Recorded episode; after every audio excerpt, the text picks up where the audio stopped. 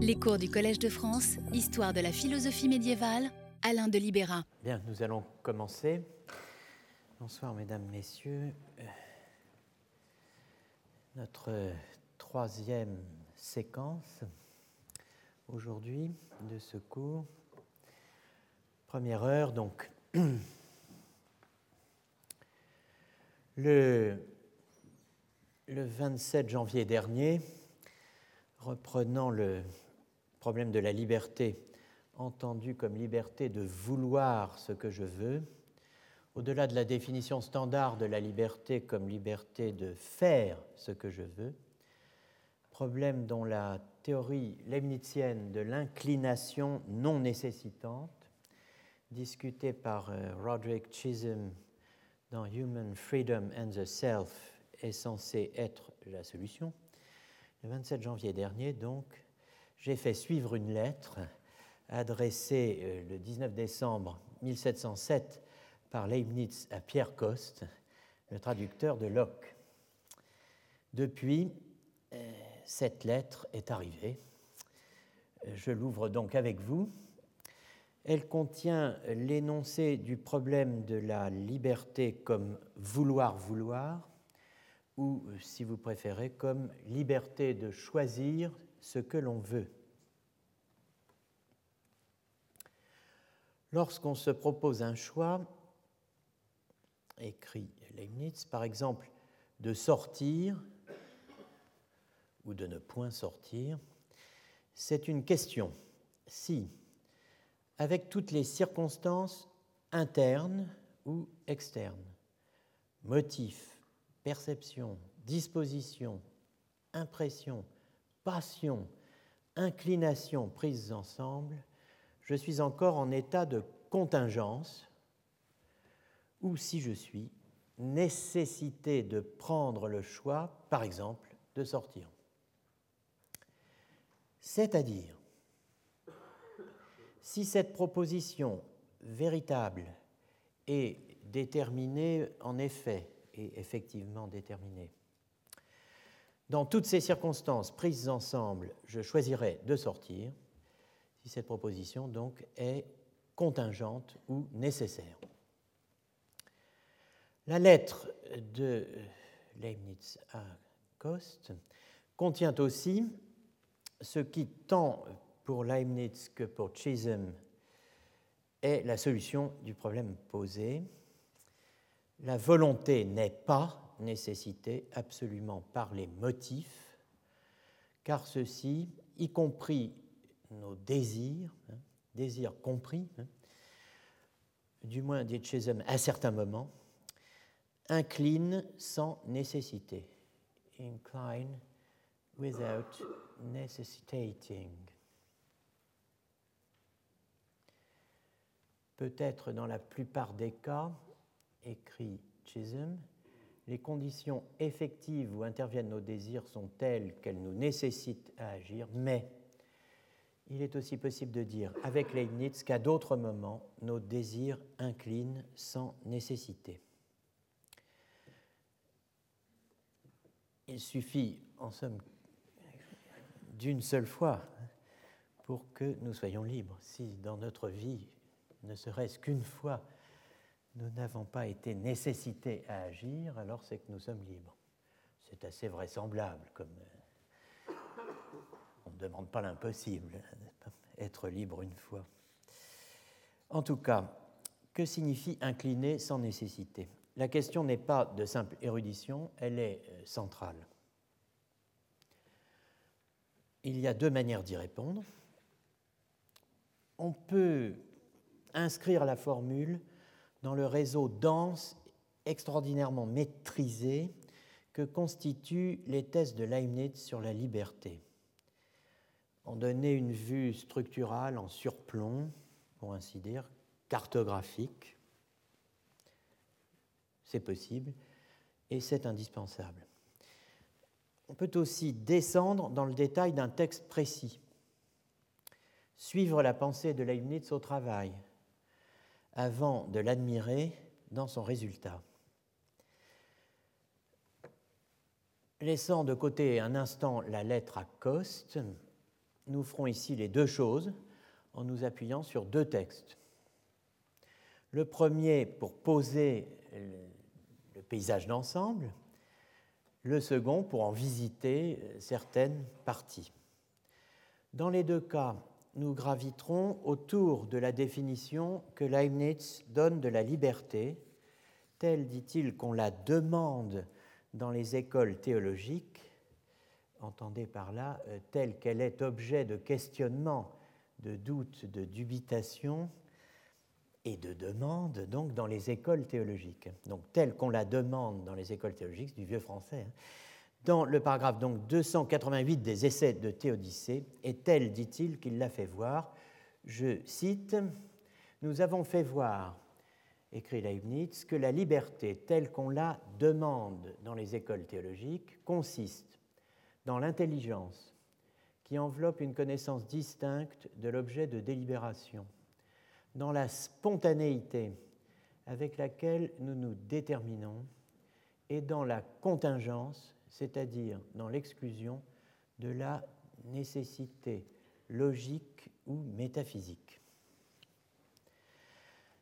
Définition remarquable de ce que le paragraphe 302 de la Théodicée appelle les conditions de la liberté, dont les deux premières, intelligence et spontanéité, sont empruntées à Aristote, et la troisième, l'indifférence, est demandée par les scolastiques et doit être admise si, écrit Leibniz, l'indifférence signifie autant que contingence, donc si indifférence et contingence sont synonymes, ce qui, dit-il, est le cas.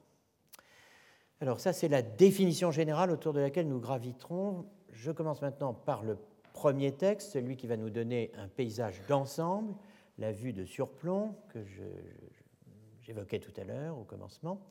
Le premier texte donc, que je, vais regarder avec vous, euh, c'est le système, disons, de la liberté euh, que Leibniz a euh, exposé lui-même en deux versions, toutes deux de sa plume, n'est-ce pas? L'une en latin, sous le titre précis De Libertate, vers 1692, l'autre en français, en traduction française, mais de lui, donc enrichi en fait de quelques précisions et explications supplémentaires.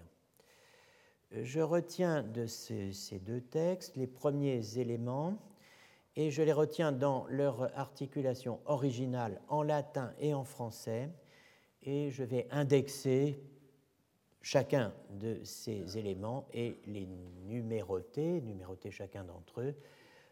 L pour Leibniz, 1, 2, 3, etc. Ou L pour liberté, après tout c'est encore mieux. L pour liberté, voilà, la liberté, 1, 2, 3. Donc pour pouvoir plus facilement m'y référer par la suite, euh, et euh, je, sans plus tarder, je commence par les euh, trois premiers énoncés de ce système de la liberté euh, nous n'allons pas tout lire, je me contente de euh, mettre en relief la phrase qui me paraît à chaque fois euh, devoir être retenue et soulignée effectivement. Donc la liberté est une spontanéité jointe à l'intelligence. Ce sera liberté 1. Deuxièmement,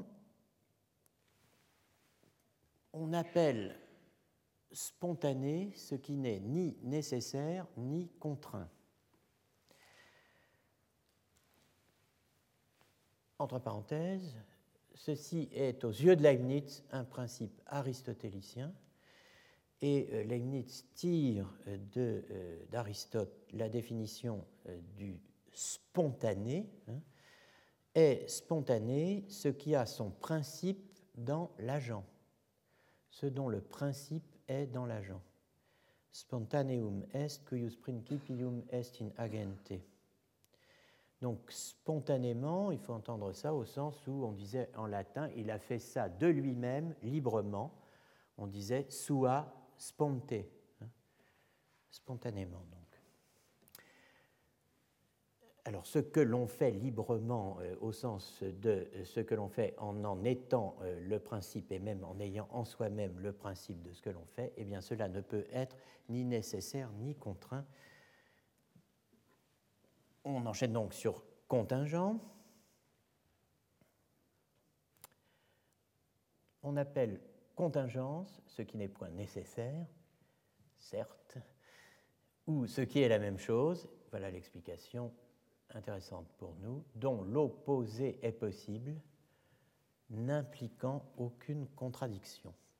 Retenez cela, hein, et contingent, ce dont l'opposé n'implique aucune contradiction. Une proposition P, par exemple, sera contingente si non P n'implique aucune contradiction. Contraint est ce dont le principe vient de dehors. ceci euh, fonctionne en couple, si je puis dire, avec la définition qu'on a donnée de spontané. Et on a euh, enfin la euh, définition de ce qui est indifférent il y a indifférence lorsqu'il n'y a pas plus de raison pour l'un que pour l'autre. Veux-tu... Bon. bon. C'est un bon résumé de l'indifférence, hein, ce pourquoi il n'y a pas plus de raison de le faire que de ne pas le faire. On pourrait appeler ça bof, n'est-ce pas Mais bon, euh, il y a indifférence lorsqu'il n'y a pas plus de raison pour l'un que pour l'autre. Sans cela, il y aurait détermination. On serait déterminé à telle partie plutôt qu'à telle autre, plutôt que de dire précisément bof. Toutes les actions des substances singulières sont contingentes, car on peut montrer qu'en cas que les choses se fissent autrement, il n'y aurait aucune contradiction pour cela. Donc, dans ces trois lignes, on a distingué indifférence, détermination, et on a mis euh, en pratique la notion de contingence qui nous permet de dire que dans toutes les substances singulières dont nous sommes, hein, euh, on peut montrer que euh, les actions que nous accomplissons sont contingentes au sens où si nous avions fait le contraire, il n'y eût pas eu pour autant contradiction en cela. On passe à cette et 6 et 7, il y a toujours une raison qui nous incline plutôt à l'un qu'à l'autre, puisque rien n'arrive sans raison. ceci est évidemment le principe absolument fondamental de la philosophie de Leibniz que chacune et chacun connaît, rien n'est sans raison, ni il est sine ratione. Et ici, c'est rien n'arrive sans raison, car il y a toujours une raison qui nous incline plutôt à l'un qu'à l'autre, hein, dit Leibniz. Donc nos actions sont déterminées et jamais indifférentes. Il est vrai que ces raisons ne sont point nécessitantes, puisqu'elles ne font que nous incliner, et ne détruisent point la contingence ni la liberté. Alors, on a vu ce qu'était l'indifférence, on a vu ce qu'était la contingence, on a vu ce qu'était la détermination. On voit que euh, nous n'agissons jamais sans qu'il y ait une raison qui nous incline à faire ceci plutôt que cela. Hein. Mais pour autant, nous ne sommes pas nécessités absolument à le faire. La contingence et la liberté demeurent, pas supplémentaires, la liberté d'indifférence est impossible. Ça, c'est le point extrêmement important aussi. Hein. Elle ne se trouve nulle part, la liberté d'indifférence, pas même en Dieu.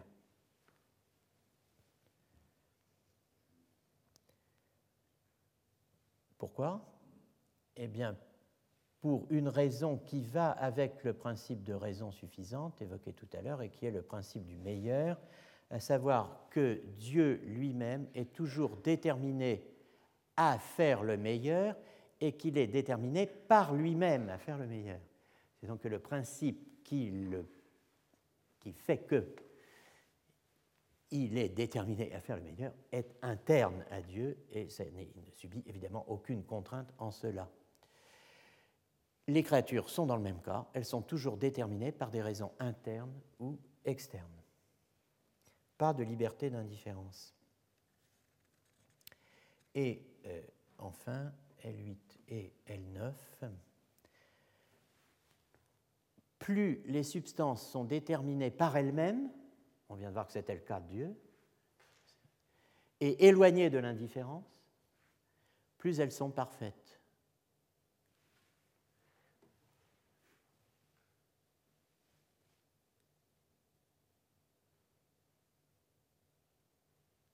Et maintenant, L9, qui va nous éclairer sur ce que, ce que peut bien être cette détermination qui fait que plus nous sommes déterminés à faire ceci plutôt que cela, plus nous sommes libres, eh bien, c'est que ce qui détermine l'homme à faire ceci plutôt que cela est la raison, hein, ou plus exactement, que plus on agit suivant la raison, plus on est libre moins on agit selon la raison, moins on est libre. Autrement dit, plus il, on agit selon ses passions, suivant ses passions, plus on est serre, plus on est asservi, plus il y a de servitude. Plus nous agissons suivant la raison, plus nous agissons selon les perfections de notre propre nature, puisque nous sommes animal raisonnable, doué de logos, et à mesure que nous nous laissons emporter par les passions, nous sommes esclaves des choses externes qui nous font pâtir c'est dans le Scoli, où euh, Leibniz résume en trois paragraphes l'ensemble des points que nous venons de voir là, que la traduction française de Leibniz de son propre texte latin ajoute un paragraphe tout à fait euh, remarquable et euh, que je tiens à vous mettre sous vos yeux. Donc il y a trois, trois scolies que j'ai indiqués par S et 1, 2, 3 nous ne voyons que le 1 et 3. Toutes les actions sont contingentes ou sans nécessité, mais aussi tout est déterminé ou réglé, et il n'y a aucune indifférence. Elles approchent d'autant plus de la perfection divine qu'elles ont moins besoin d'être déterminées par dehors. Troisième point, qu'est-ce que la liberté? Voilà ce qu'ajoute la traduction française, un point euh, qui n'avait pas été évoqué jusque-là, et qui va nous permettre de faire entrer en scène un des personnages les plus célèbres de l'histoire de la philosophie, un âne. Contentons-nous donc d'une liberté souhaitable et approchante de celle de Dieu, qui nous rend les plus disposés à bien choisir, non pas choisir n'importe quoi, et à bien faire, non pas faire n'importe quoi sans raison, et ne prétendons pas la liberté dommageable, donc n'aspirons pas, hein, ne demandons pas cette liberté dommageable, pour ne pas dire chimérique, d'être dans l'incertitude. Incertitude signifie la non-détermination. Certitude, certitudo, à l'époque, signifie détermination. Quelque chose de certain, c'est quelque chose de déterminé. Donc, d'être dans l'incertitude et dans un embarras, c'est-à-dire une hésitation perpétuelle, comme cet âne de Buridan, fameux dans les écoles, qui étant placé à distance égale entre deux sacs d'avoine et n'ayant rien qui le déterminât d'aller à l'un plutôt qu'à l'autre, se laissa mourir de faim. Nous allons évidemment, euh, il s'agit de philosophie médiévale, nous allons parler de l'âne de Buridan, mais laissons l'âne pour le moment à son abouli. Il attend, nous le retrouverons. Ce n'est pas Pégase, il ne risque pas de s'envoler. Passons plutôt à notre second texte. Allons au détail. Voyons ce que signifie incliner sans nécessité. Alors, ouvrons les nouveaux essais sur l'entendement humain. cette mise en dialogue critique de l'essai sur l'entendement humain de Locke. Donc les nouveaux essais sur l'entendement humain de Leibniz sont une mise en dialogue de euh, critique de l'essai sur l'entendement humain de Locke. Commençons donc par relire le paragraphe 8 du livre 2, chapitre 21, intitulé De la puissance et de la liberté, où Leibniz introduit la formule dans le dialogue serré que euh, tiennent les deux personnages de son dialogue, donc la formule inclinée sans nécessité, hein, les deux personnages de son dialogue, Philalette, qui est le porte-parole de Locke, et Théophile, qui est son propre représentant ou, son double. Il y a euh, deux euh, sortes de liberté, euh, une liberté qui regarde l'entendement et une qui regarde la volonté. Cette dernière est ce qu'on appelle la liberté de l'arbitre plus connu sous le nom de libre arbitre. La liberté de l'arbitre qui fait que, quelle que soit la force des mobiles intellectuels ou autres qui agissent sur la volonté, qui pressent la volonté, l'acte volontaire reste contingent. C'est cette contingence qui est censée expliquer euh, la théorie de l'inclination non nécessitante. Théophile dit ceci, Dieu seul est parfaitement libre, donc le porte-parole de Leibniz, hein. Les esprits créés ne le sont qu'à mesure qu'ils sont au-dessus des passions, et cette liberté regarde proprement notre entendement. Elle est due à notre entendement, elle a trait à notre entendement, elle se rapporte aux raisons, aux bonnes raisons d'agir que nous propose ou nous représente l'entendement. Mais la liberté de l'esprit, opposée à la nécessité, regarde la volonté nue, et en tant qu'elle est distinguée de l'entendement la volonté prise en elle-même. C'est ce qu'on appelle le franc arbitre ou libre arbitre et consiste en ce que l'on veut que les plus fortes raisons ou impressions que l'entendement présente à la volonté n'empêchent point l'acte de la volonté d'être contingent et ne lui donne point une nécessité absolue ou pour ainsi dire métaphysique. Donc, euh, vous voyez, pas plus que les passions ne nous submerge et ne nécessite euh, nos pauvres euh, esprits à euh, aller dans un sens plutôt que dans l'autre.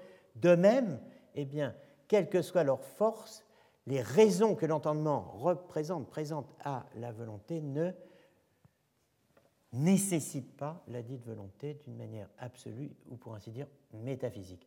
C'est dans ce sens que j'ai coutume de dire que l'entendement peut déterminer la volonté, suivant la prévalence des perceptions et raisons, d'une manière qui, lors même qu'elle est certaine et infaillible, déterminée et infaillible, incline sans nécessité. Il faut s'arrêter sur ce texte et avant de l'analyser, en redonner brièvement le contexte, car c'est un véritable cours de philosophie scolastique que nous offre Leibniz.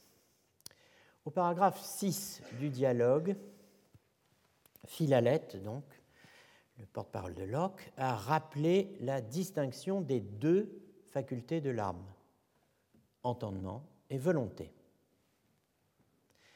Il a exprimé la crainte que les descriptions ou définitions qu'on en donne n'aient fait venir à plusieurs personnes l'idée confuse qu'il y a autant d'agents qui agissent directement en nous qu'il y a de facultés en nous.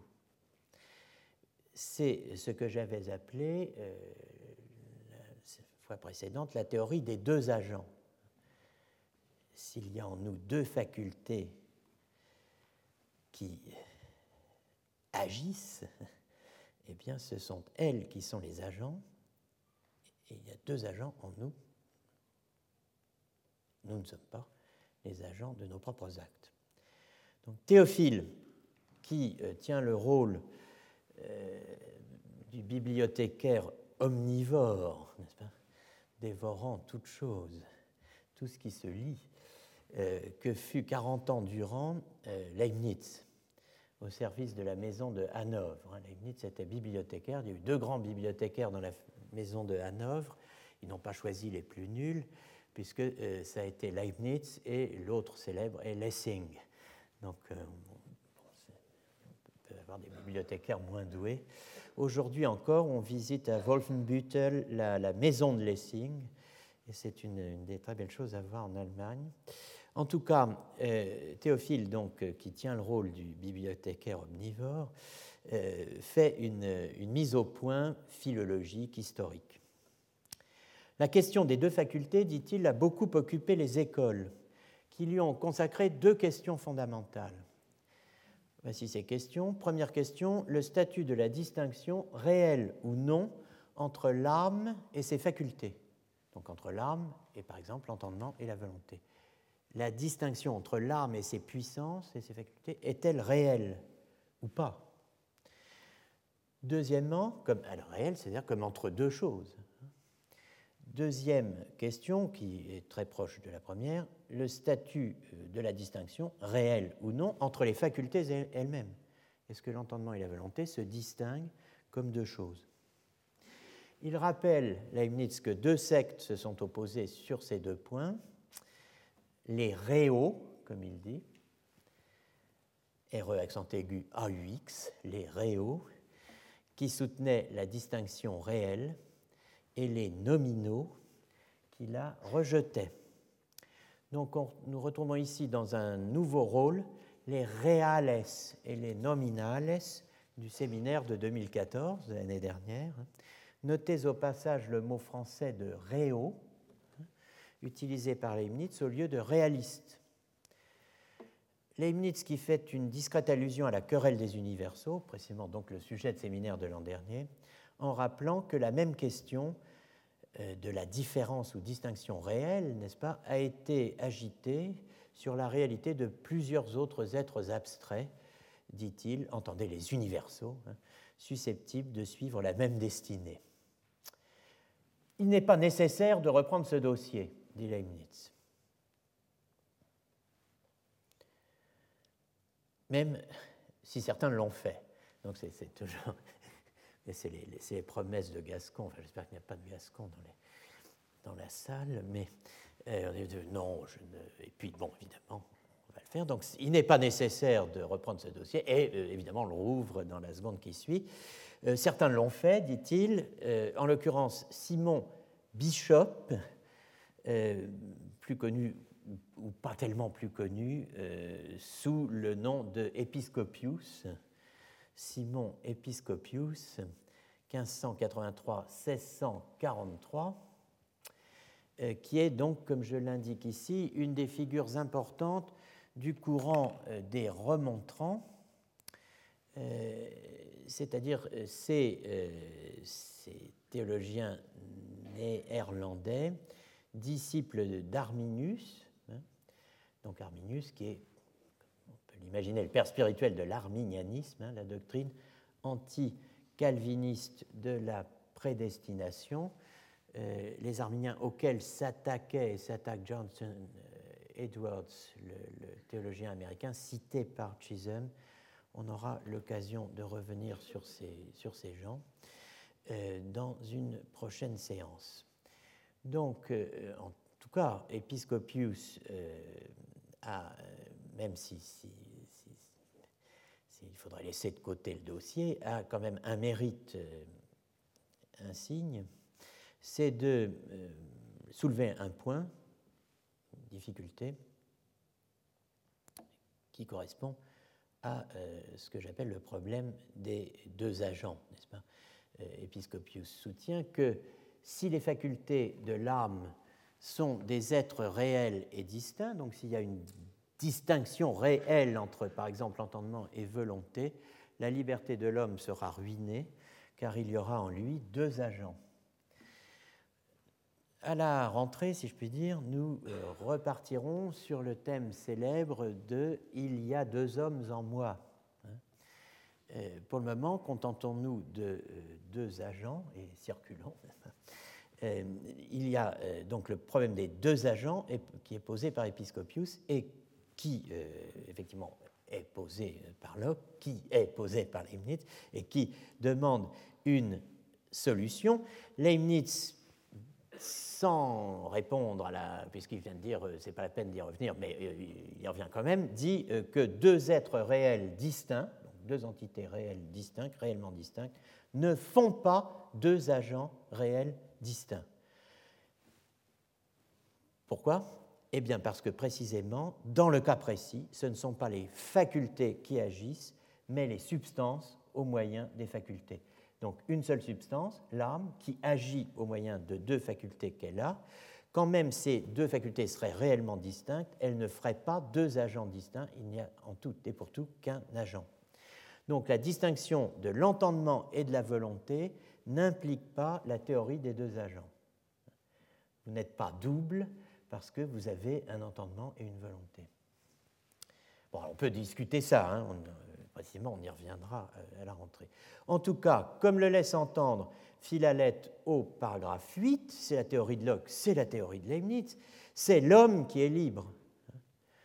Aussi longtemps qu'il a la puissance de penser ou de ne pas penser, aussi longtemps qu'il a la puissance de mouvoir ou de ne pas mouvoir, hein, conformément, conformément euh, à la préférence ou au choix de son propre esprit. Donc cette déclaration de Philalette reprend exactement la thèse de Locke que nous avions vue euh, à la précédente séance. Locke qui affirmait que toutes les actions dont nous avons quelque idée se réduisent à ces deux-là, mouvoir et penser. Et Locke qui, euh, c'est l'affirmation centrale de son essai, évoqué dans, le cours du 27 janvier, Locke qui euh, affirme que c'est l'homme et pas la volonté qui est libre. Alors, Théophile est d'accord, donc il ne va pas s'opposer à cela, mais il répond en élargissant un peu les perspectives, en donnant le contexte, en explicitant les choses. Il répond, et donc c'est le contexte immédiat euh, de la théorie de l'inclination non nécessitante, il répond que le terme de, euh, liberté est fort ambigu. Et euh, il propose, pour désambiguiser euh, ce terme, liberté, une série de distinctions, dont celle qui nous intéresse le plus ici pour le moment, la distinction entre la liberté de faire et la liberté de vouloir. C'est la difficulté autour de laquelle nous tournons depuis le début.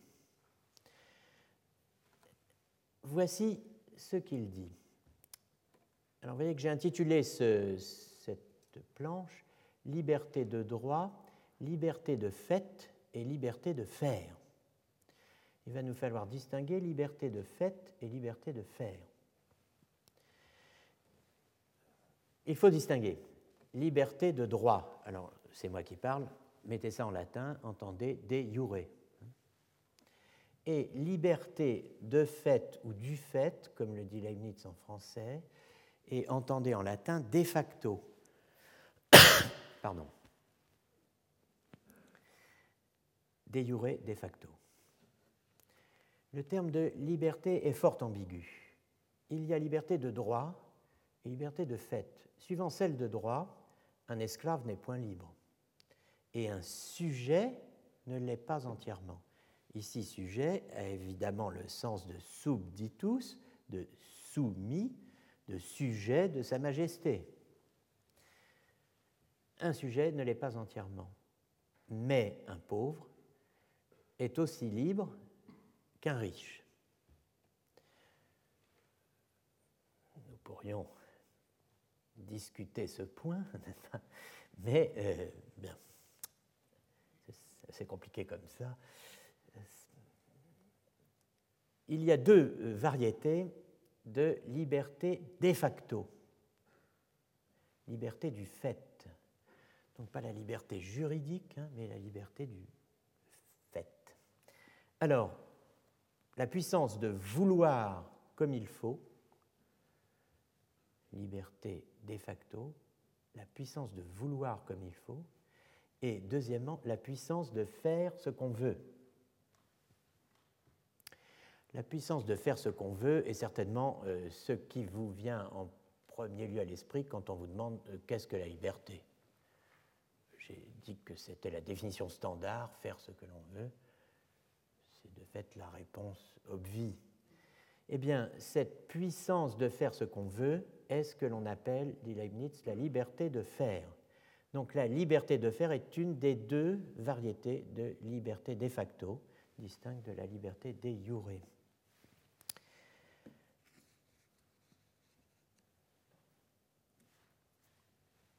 Quelques caractéristiques maintenant de la liberté de faire. La liberté de faire a des degrés. On est plus ou moins libre. J'avais eu cela, je... armacorde, comme on dit chez Fellini, au bac. Peut-on être plus ou moins libre? Et j'avais répondu sans Leibniz, donc euh, on peut, on peut avoir le bac sans Leibniz, mais enfin c'est à peu près tout ce qu'on peut avoir sans Leibniz. Après, il faut s'y mettre.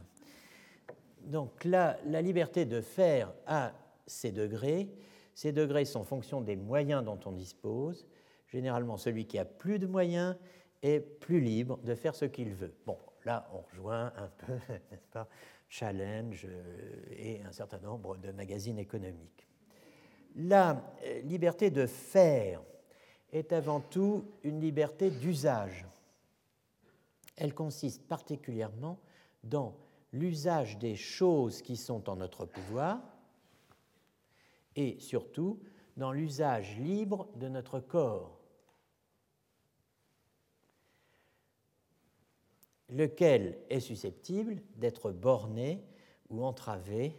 Alors par toutes sortes de choses. À l'époque, on ne concevait comme entrave à la liberté d'user, comme on l'entend de son propre corps, que la prison ou la maladie la prison et les maladies qui nous empêchent de donner à notre corps et à nos membres le mouvement que nous voulons et que nous pouvons leur donner ordinairement dérogent à notre liberté.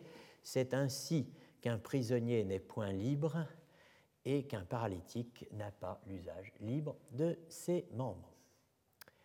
La liberté de vouloir, qui donc correspond au point 2.1 du dispositif, hein, c'est euh, la puissance de vouloir comme il faut, première variété de la liberté du fait de facto. La liberté de vouloir se subdivise à son tour en deux selon le type d'opposition dans lequel elle entre. la liberté de vouloir va entrer en opposition, c'est-à-dire voir se dresser en face d'elle à titre d'obstacle. Quoi donc? Premièrement, la contrainte interne, les passions, laquelle euh, s'exerce dans ce que fait Théophile appelle l'usage de l'esprit.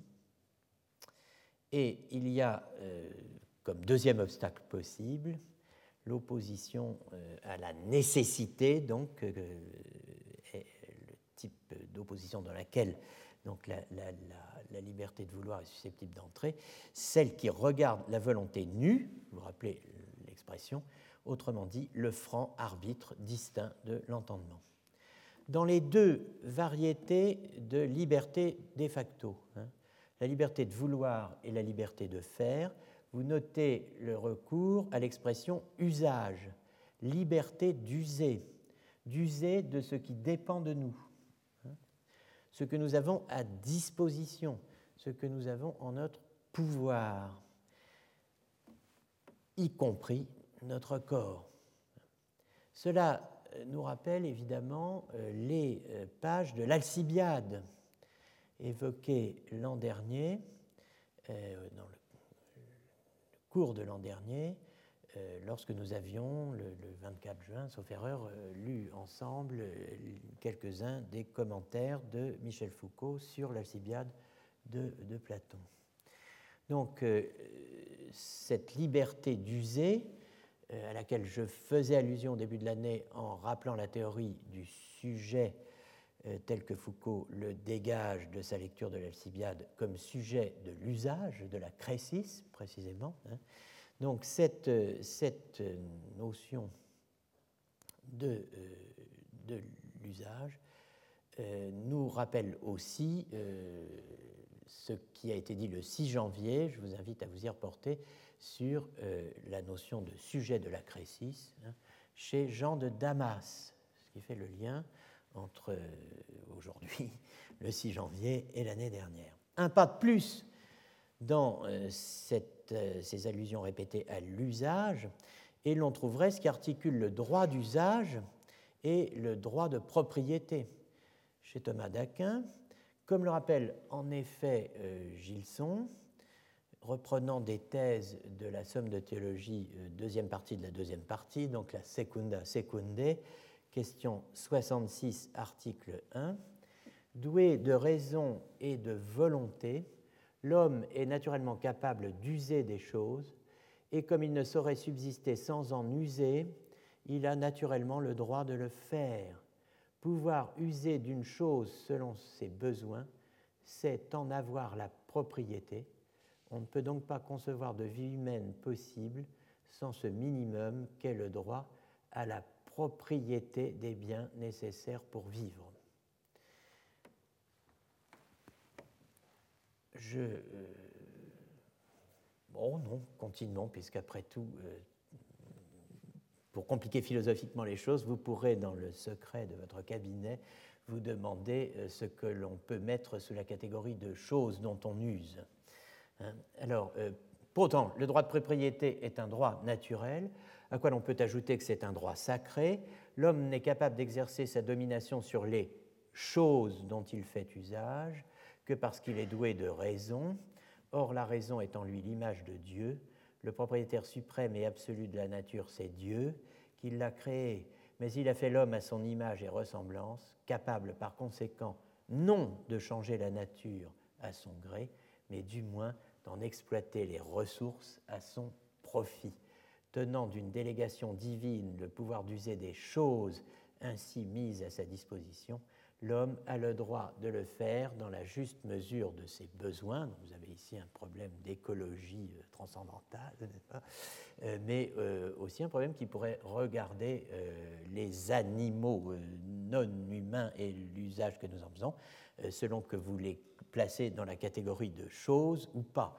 Ce qu'une récent, récente disposition légale donc, prise en France il y a quelques semaines euh, vous interdirait normalement de faire.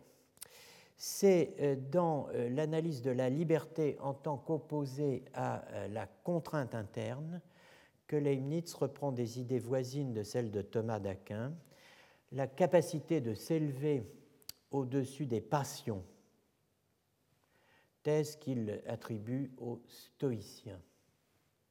Donc dans le premier sens, de la, liberté, euh, la capacité euh, de s'opposer à la contrainte interne qui est la contrainte qu'exercent sur nous nos passions.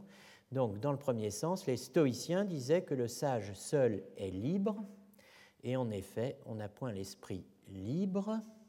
L'esprit libre, vous voyez que c'est bien la liberté de l'esprit qui est en cause. On n'a point l'esprit libre quand il est occupé d'une grande passion car on ne peut point vouloir alors comme il faut, c'est-à-dire avec la délibération qui est requise.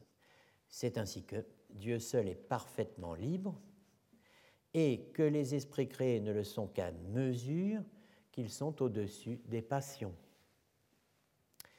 Et cette liberté regarde notre entendement qui est plus ou moins obnubilé par les passions. Le second sens est celui de l'extrait dont nous sommes partis, autrement dit le paragraphe 8 du livre 2, chapitre 21. Le problème philosophique qu'il pose est celui qu'il est censé résoudre. Plus exactement, c'est la solution à ce, problème qui est le problème pour nous, comme on va le voir. L'idée même d'inclination non nécessitante que nous n'avons quand même toujours pas comprise. Hein. Le euh, contenu ultime qui vaut pour Dieu et pour l'homme, et qui vaut pour l'homme, parce qu'à l'évidence, il vaut pour Dieu, c'est, euh, et si vous comprenez ça, vous avez tout compris, c'est le principe de la détermination par le meilleur, hein, ou de la détermination au meilleur, hein, se déterminer à ceci plutôt qu'à cela. Je me détermine au meilleur plutôt qu'au pire. Je fais le choix du meilleur plutôt que du pire. Cette détermination par le meilleur est ce qu'on pourrait appeler un effet de la raison? effect, euh, disait un philosophe idéaliste du XIXe siècle, un effet de la raison euh, qui, euh, phénoménologiquement, hein, se présente sous la forme de ce que Théophile appelle la prévalence des biens aperçus sur le mal et sur les maux. Soutenir que la volonté de l'homme est déterminée par cette prévalence des biens euh, sur les maux, du bien sur le mal, euh, n'est-ce pas d'abord totalement contrefactuel, mais je laisse ce, point de côté. Euh, n'est-ce pas, si tel est le cas, hein, n'est-ce pas annuler la liberté? N'est-ce pas soumettre l'homme à la nécessité? Dire que la volonté de l'homme est déterminée par la raison au meilleur. La formule du paragraphe 49 hein, des Nouveaux Essais, où Leibniz reprend la notion d'inclination non nécessitante, n'est-elle pas contradictoire? La distinction qu'elle met en œuvre entre nécessitant et déterminant n'est-elle pas qu'un écran de fumée?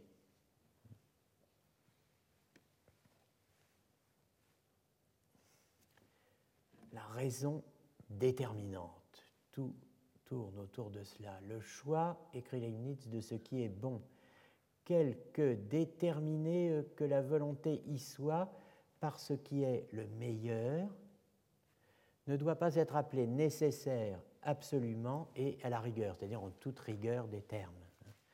La prévalence des biens aperçus incline sans nécessité, quoique tout considéré, cette inclination, donc les Celtes n'ont rien à voir ici, hein, c'est une faute de frappe, lisez CE2TE, cette inclination soit déterminante. Ben, on dit que les Bretons euh, ont la tête dure, il n'y a aucune. aucune enfin, je ne sais pas quels sont les lapsus qu'elle a mis. Après tout, qu'est-ce que ça révèle J'en sais rien.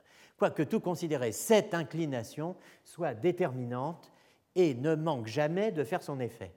Donc une inclination déterminante qui ne manque jamais de faire son effet, eh bien, elle ne nous nécessite pas. De qui se moque-t-il? Avez-vous envie de dire En parlant de Leibniz? Si l'inclination ne manque jamais de faire son effet,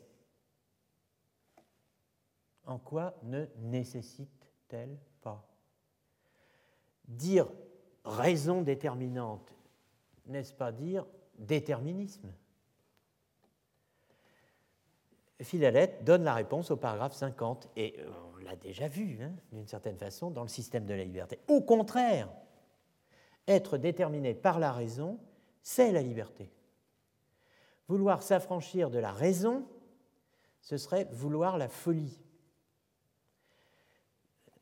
Leibniz ne manque pas d'humour, n'est-ce pas? Ce que personne ne saurait vouloir, à moins d'être déjà fou. Exactement, j'entends qu'il y en a qui suivent les pensées de Leibniz, et qui donc me devancent dans la lecture que j'en fais. Être déterminé par la raison au meilleur, c'est être le plus libre. Quelqu'un voudrait-il être imbécile par cette raison qu'un imbécile est moins déterminé par de sages réflexions qu'un homme de bon sens? Si la liberté consiste à secouer le joug de la raison, les fous et les insensés seront les seuls libres mais je ne crois pas que pour l'amour d'une telle liberté, personne voulut être fou, hormis celui qui l'est déjà. La déraison n'est pas la liberté. La folie est malheureusement à la mode. C'est Théophile qui le dit, en quelques lignes qui, depuis les nouveaux essais, n'ont pas tout à fait euh, perdu euh, de leur actualité. Il y a des gens aujourd'hui qui croit qu'il est du bel esprit de déclamer contre la raison et de la traiter de pédante incommode. Je vois de petits livrets, des discours de rien qui s'en font fête, et même je vois quelquefois des vers trop beaux pour être employés à de si fausses pensées. En effet, si ceux qui se moquent de la raison parlaient tout de bon, ce serait une extravagance d'une nouvelle espèce, inconnue au siècle passé. Parler contre la raison, c'est parler contre la vérité, car la raison est un enchaînement de vérités c'est parler contre soi-même, contre son bien, puisque le point principal de la raison consiste à la connaître et à la suivre. Revenons à présent à la lettre à Coste du 19 décembre 1707, et à la question du statut de la proposition à laquelle Leibniz y ramène d'une certaine façon toute la discussion, toute la discussion sur la nécessité ou la contingence euh, des actions volontaires. Pour savoir si, étant donné un certain ensemble de circonstances internes ou externes, motifs, perceptions, dispositions, impressions, passions, inclinations, je suis nécessité à prendre le choix de sortir. Autrement dit, si dans la situation donnée où euh, j'imagine que tout me pousse à sortir, hein, bon, euh, savoir si donc je suis nécessité à prendre le euh, choix de sortir, autrement dit, si dans la situation en question, je suis encore en état de contingence, Leibniz passe à ce que j'appellerais le niveau propositionnel. Il s'interroge sur le statut modal de la proposition P. Dans toutes ces circonstances prises ensemble, je choisirais de sortir. La question que pose Leibniz, c'est la proposition P, dans toutes ces circonstances prises ensemble, je choisirais de sortir, est-elle nécessaire ou est-elle contingente? La réponse de Leibniz est que P est contingente. Pourquoi? Parce que la négation de P n'implique pas contradiction. on met en pratique la définition de la contingence qu'on a vue dans le système de la liberté. Je euh, vous rappelle donc euh, le euh, point que j'avais appelé liberté 5, que nous allons retrouver très vite, enfin raisonnablement vite. Donc on peut montrer que, vous voyez, donc toutes les actions des substances singulières sont contingentes car on peut montrer qu'en cas que les choses se fissent autrement, il n'y aurait aucune contradiction pour cela.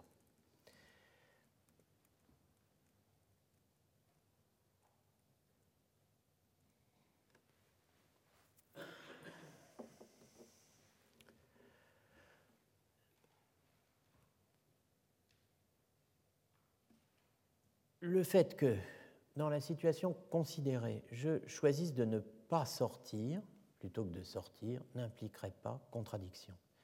C'est la marque de ma liberté, une liberté dite d'indifférence, d'indifférence, mais euh, entendons-nous bien, on ne va pas prendre liberté d'indifférence en rigueur de terme, hein, car en fait, il ne faut pas confondre rejet de la nécessité absolue et absence de détermination l'indifférence dont on parle, cette indifférence dont on parle dans les écoles, dit euh, Leibniz, elle ne peut pas être absolue, elle ne peut pas être cette, alors c'est là qu'on introduit l'expression importante, cette indifférence d'équilibre, l'indifférence d'équilibre illustrée par l'exemple de l'âne de Buridan. Cette pauvre bête donc qui euh, meurt de faim, faute de s'être décidé pour aller paître, euh, dans l'exemple le plus fréquemment allégué, dans le pré de gauche ou le pré de droite. Ni, ni. C'est la version diététique euh, d'un choix célèbre et récent. Donc, euh, l'indifférence d'équilibre, est-elle souhaitable Je ne sais pas. Euh, mais pour Leibniz, euh, certes, non. En tout cas, elle n'est même pas possible. La liaison entre une situation donnée et le choix qui en résulte n'est point nécessaire absolument parlant, mais ne laisse pas d'être vrai. Toutes les fois que, dans toutes les circonstances prises ensemble, la balance de la délibération est plus chargée d'un côté que de l'autre, il est certain et infaillible que ce parti l'emportera. Avant de faire une courte pause, quelques mots sur l'âne de Buridan. L'âne de Buridan est le euh, plus euh, célèbre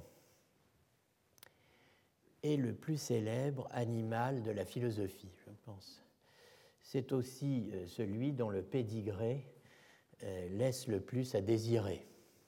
Sur eBay, il ne ferait pas grand-chose.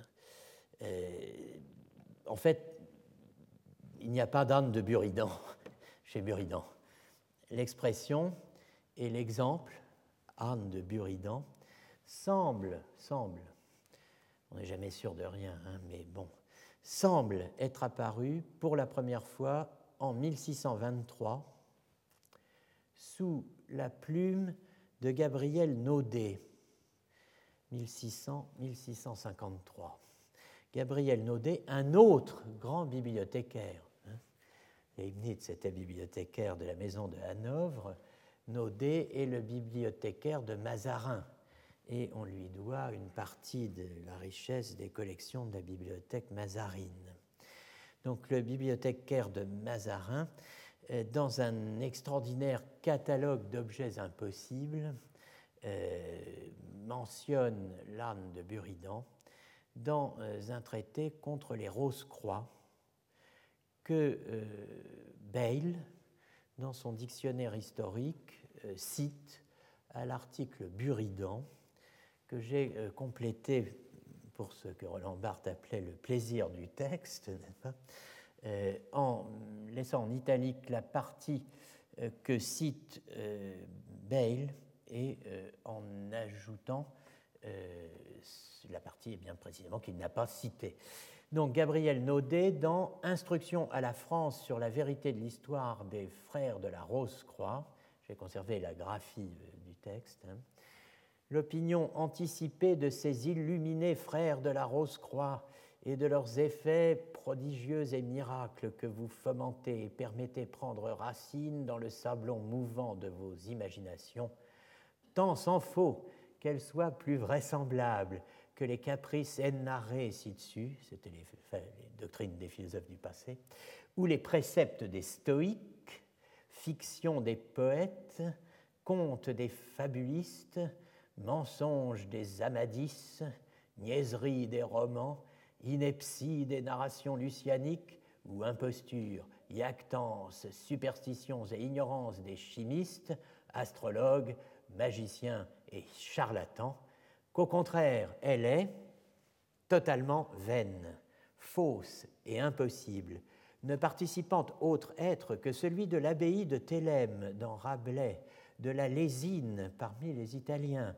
des voix de Russelin, des universaux d'Orham, de l'âme de Buridan, des anges des Sadducéens, utopie de Morus, secondes intentions, vide, infinité, équinité, monde d'or, chimère et uns rationis des philosophes. Vous voyez ce que peut faire un bibliothécaire hein, qui lit. Euh, oh, un mot quand même sur certaines expressions avant qu'on ne s'arrête un instant. Euh, peut-être que vous n'êtes pas absolument familier des mensonges des Amadis. Euh, il s'agit en fait des exploits imaginaires des Amadis. Amadis de Gaulle, par exemple, Amadis de Gala, je ne sais pas trop comment ça se prononce, un roman de chevalerie publié euh, en 1508 par Garcia Rodriguez de Montalvo, d'après un original en trois livres du XIVe siècle, complété par un quatrième livre, et qui, euh, de sa main, qui avait été traduit en 1540 par Nicolas Herberet des Essarts. Donc Naudet parle des Amadis parce qu'il y a toute une dynastie d'Amadis, c'est une véritable saga, euh, descendant d'Amadis de Gaulle, il y a le fils Florissando, il y a Amadis de Grèce, il y a Esplandian, euh, etc. Et toute une série de, romanciers euh, se sont succédés pour nous raconter les exploits de ce chevalier du lion qui, Amadis de Gaulle, qui semble-t-il, il y a beaucoup de semble, semble-t-il, dans cette séance, mais je ne suis sûr de rien. Mais euh, je crois que c'est euh, que c'est lui, enfin, qui, euh, par son surnom, introduit le, prototype du beau brun, encore appelé beau ténébreux, n'est-ce pas, puisque le chevalier du lion est dit bel ténébros. Donc je pense que, enfin, peut-être qu'il d'autres avaient eu ce surnom avant lui, n'est-ce pas Bon, euh, la lésine des Italiens, c'est la fameuse compagnie de la lésine qui a été inventé par un certain Francesco Maria Vialardi, la famosissima Compagnia della Lesine, 1598, qui avait suscité toute une littérature sur la lésine. Alors la lésine, c'est la manière d'épargner, hein, d'acquérir et, de conserver, et la contre-lésine, dont euh, on peut dire qu'avec euh, tous les, tous les textes qui s'en sont euh, inspirés, notamment en France, avec les noces d'antilésine, comédie extraite des discours de la contre-lésine, bon, c'est la source de l'avare de Molière et si une des sources de l'avare. Et si vous voulez avoir plus de détails que je n'ai le temps de vous en donner aujourd'hui, vous regardez sur Google, pour une fois, les travaux de l'équipe Molière 21, pas, de la Sorbonne, qui, consacrant sa vie et son énergie à Molière, vous donnera tous les détails sur la famosissima Compagnia della Lesina. Voilà, donc euh, euh, pour ce qui est. Euh, mais bon, je crois que ça suffit. Qu'est-ce qu'on aurait d'autre? Les, les, impostures, ben, ma foi, je vous laisse en imaginer vous-même quelques-unes pendant la pause. on s'arrête cinq minutes donc et on reprend courageusement et joyeusement à moins 20. Bien, nous allons, nous allons reprendre. Pas que je parle trop fort, je risque de me réveiller. C'est quand même embêtant. Alors, oui, quand même un, mot sur, sur Naudet, euh, parce que on lui doit, dans cette instruction à la France sur la vérité de l'histoire des frères de la Rose-Croix, on lui doit euh, la formulation de ce qu'il appelle lui-même un axiome. Euh, et à dire vrai, j'ai envie d'appeler ça un principe plus simplement, mais enfin bon, appelons ça le principe ou l'axiome de Naudet, dont voici euh, l'énoncé. Il n'y a jamais eu opinion si absurde, proposition si erronée, maxime tant ridicule qu'elle ne trouvait place dans la creuse cervelle de quelques esprits fantasques et disloqués, par l'obstination desquels elle se glisse plus facilement entre les bras de ceux qui reçoivent toutes sortes d'extravagances sous le passeport des nouveautés. Au moins retenir le passeport des nouveautés, je trouve ça merveilleux. Donc euh, je mettrai en ligne cet axiome de Naudet. Et, bon, il n'y a pas de copyright dessus, donc on peut, on peut tout à fait en faire état. Alors, euh, la, la créature historiographique que l'on appelle le problème de l'âne de Buridan, a un problème quand même, euh, a un passé chargé et équivoque. On y parle d'une situation symétrique.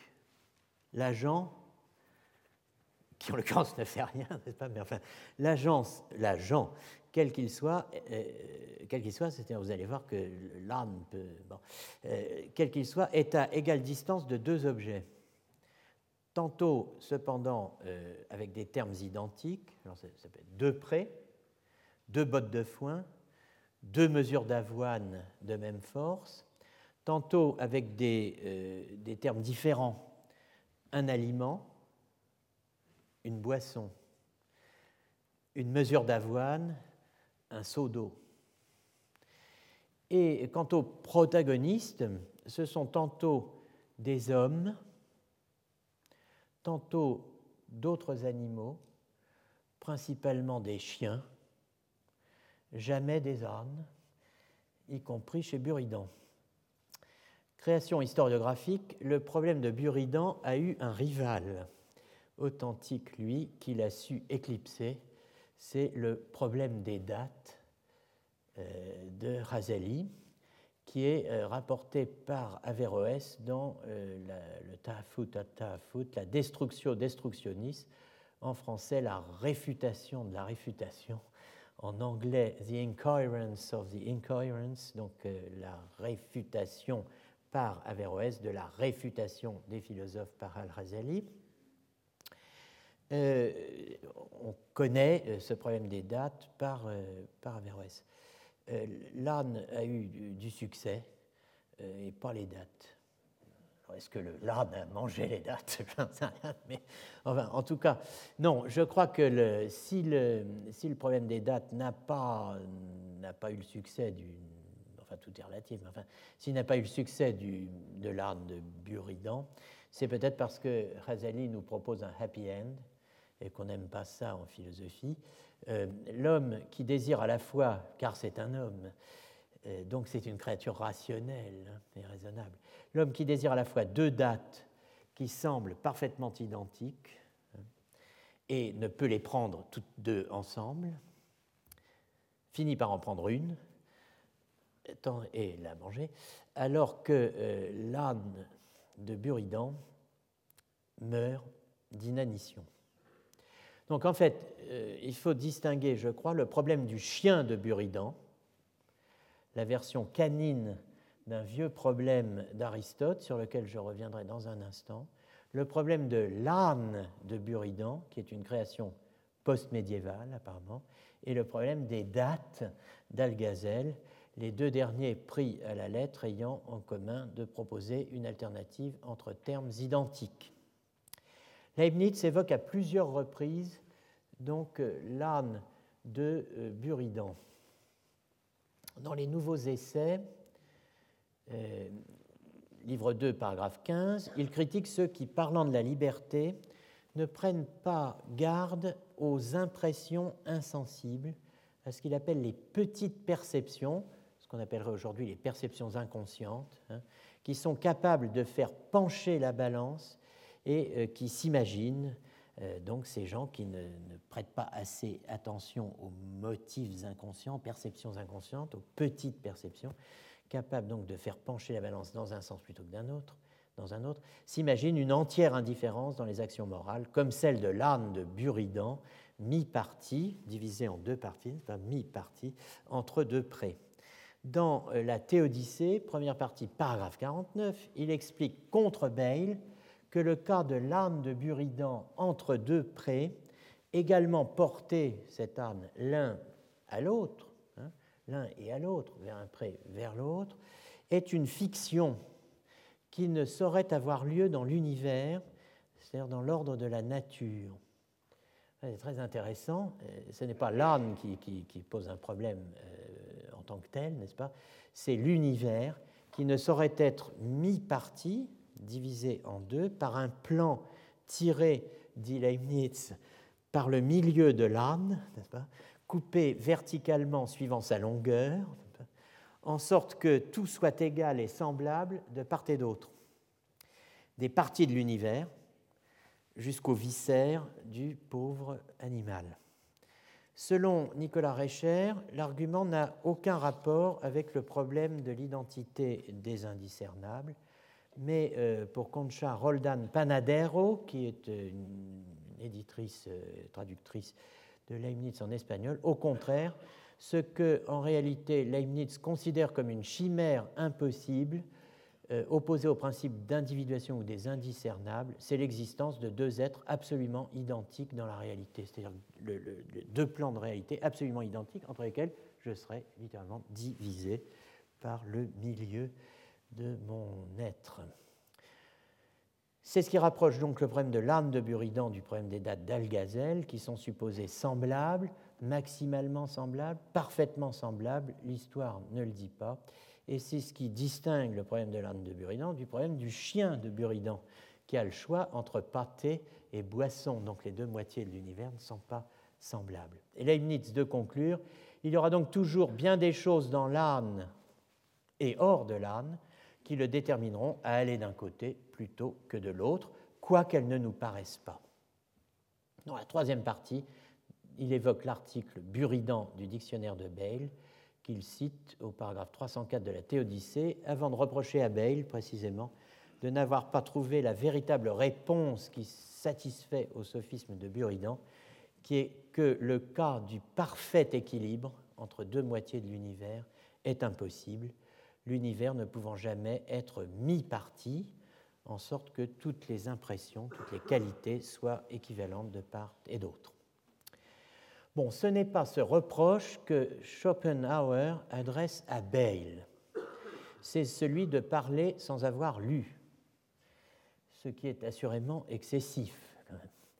Mais euh, l'essai sur le libre arbitre, dont nous avons fait état euh, dans les séances précédentes, de Schopenhauer, n'en contient pas moins une intéressante leçon ou pseudo-leçon de philologie.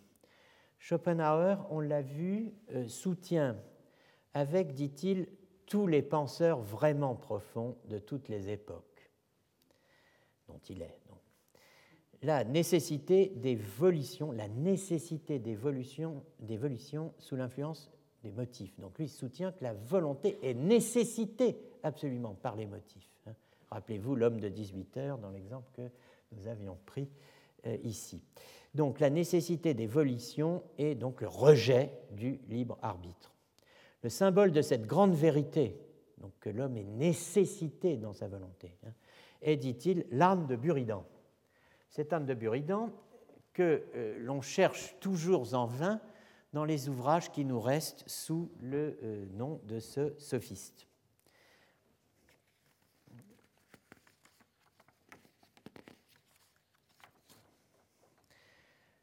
Schopenhauer fait deux reproches à Bale, euh, dont euh, l'article Buridan dans le dictionnaire historique est, dit-il, ça c'est vrai d'une certaine façon, est la base de tout ce qui a été écrit sur cette question. C'est vrai que tout le monde a euh, pioché dans Bale des informations sur l'âme de Buridan pendant des décennies. Hein. Donc, Schopenhauer dit que Bale dit très inexactement qu'on ne connaît de Buridan que le sophisme de l'âne, que personne n'a vu. Alors que, dit Schopenhauer, tout un in quarto est rempli de sophismes. Il a acheté, Schopenhauer, un livre euh, ancien euh, qui contient les sophismes de Buridan. Mais euh, par ailleurs, donc Bale ignore que Buridan a fait autre chose qu'un sophisme de l'âme que personne ne trouve. Hein. Il, a fait, un livre de sophisme, mais euh, Bale ignore aussi manifestement hein, que le supposé âme de Buridan, qui est devenu l'expression typique et symbolique de la, la grande vérité pour laquelle Schopenhauer combat, est, dit-il, beaucoup plus ancien que Buridan. Et donc c'est là que Schopenhauer va nous donner une petite leçon d'histoire et qui est toujours intéressante. Euh, selon Schopenhauer, l'âme se trouve déjà chez Dante, dans euh, le Dante Comédie, qui concentrait en lui toute la science de son époque et qui vivait avant Buridan. Le poète, écrit-il, qui ne parle pas d'âne mais d'homme, commence le quatrième livre de son Paradiso par le tercet suivant. Entre deux mets placés à pareille distance, tous deux d'égal attrait, l'homme libre balance, mourant de faim avant de mordre à l'un des deux.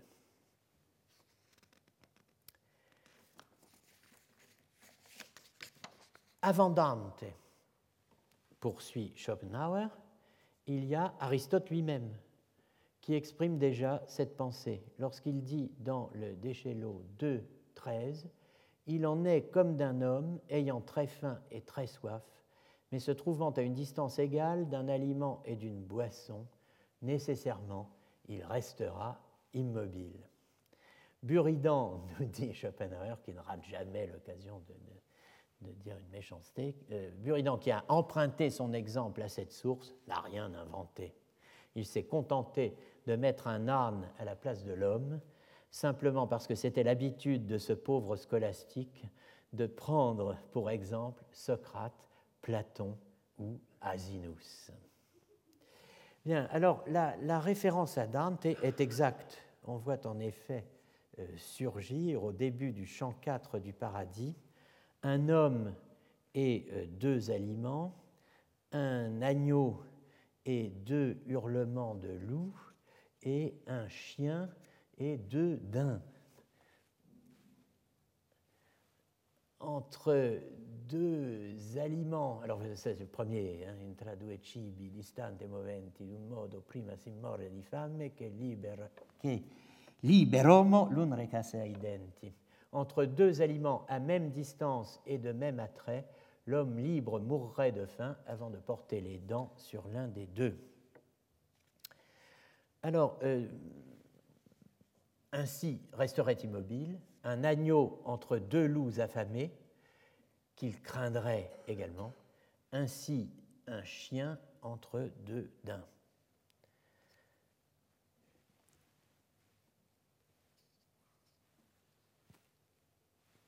Dante, au début euh, du chant 4 du paradis, hein, face à Béatrice, qui est apparue au chant premier du paradis, est partagé entre deux questions.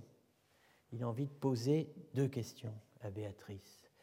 Euh, il est tenaillé par deux doutes en langage scolastique qu'il n'arrive pas à formuler, ne sachant par lequel commencer. Alors nous les connaîtrons, ces doutes, nous les connaissons grâce à Béatrice, qui, lisant dans les yeux de Dante, nous les révèle et les lui révèle en les lui représentant plus exactement. Avant cela, Dante se peint lui-même clivé, divisé en deux, hein, euh, muet par nécessité, figé entre deux désirs qu'il ne peut réaliser en même temps. Donc euh, c'est euh, ce que vous avez sous les yeux. Je cite, parce que j'aime bien citer les vieilles choses, la, traduction de Lamennais 1782-1854 dans l'édition Didier de 1863, qui est accessible en ligne, mais bien sûr, vous avez une traduction moderne et philologiquement plus précise, et d'ailleurs non sans beauté, euh, qui est due à la regrettée Jacqueline Risset, la divine comédie Le Paradis, qui était parue chez euh, Flammarion euh, et que vous trouverez à la page 47 donc, du troisième tome de la divine comédie, traduction Risset, R-I-2-S-E-T. Donc, entre, voilà, donc si donc je me taisais, dit Dante, qui est quoi, n'est-ce pas, face à Béatrice, il voudrait parler, il n'y arrive pas, suspendu entre des doutes égaux, je ne m'en accuse ni ne m'en loue, puisque c'était une nécessité. Je me taisais. Mais mon désir était peint dans mes yeux, et par eux je demandais plus ardemment que par des paroles. Béatrice répond à ce regard. Je vois, dit-elle, comment t'attire l'un et l'autre désir, de sorte que, se liant lui-même, ton souci ne peut s'exhaler au dehors. Ainsi, tu argumentes. Voilà le, premier doute, la première question que voudrait poser Dante et qu'elle lit dans ses yeux. Si le bon vouloir dure, par quelle raison la violence d'autrui diminuerait-elle la mesure de mon mérite? Autrement dit, si je suis contraint de l'extérieur, par l'extérieur, à faire ce que je ne veux point, est-ce que mon mérite en est pour autant diminué? Rappelez-vous l'affaire des deux tireurs euh, chez Chisholm, celui qui appuie sur le doigt du premier et déclenche le tir. Te donne encore sujet de douter l'apparent retour des armes aux étoiles selon la doctrine de Platon, ce sont là les questions qui poussent également ton vouloir. Et d'annoncer, donc, eh bien, je vais répondre à tes questions que tu n'arrives pas à me poser, puisque les deux, euh, au fond, se font bataille euh, en ton esprit et euh, réclament l'une l'autre de venir à la première place. Je traiterai premièrement de celle qui a le plus de fiel, entendons celle qui a donné lieu aux erreurs les plus dangereuses, et qui est la doctrine platonicienne du retour des âmes aux étoiles amies euh, exposées dans le Timée avec les prolongements euh, cosmologiques et eschatologiques que connaissent euh, tous les lecteurs d'Albert le Grand, par exemple, dont Dante lui-même. Alors, voilà pour la référence à, Dante. la référence à Aristote, eh bien, Schopenhauer a raison.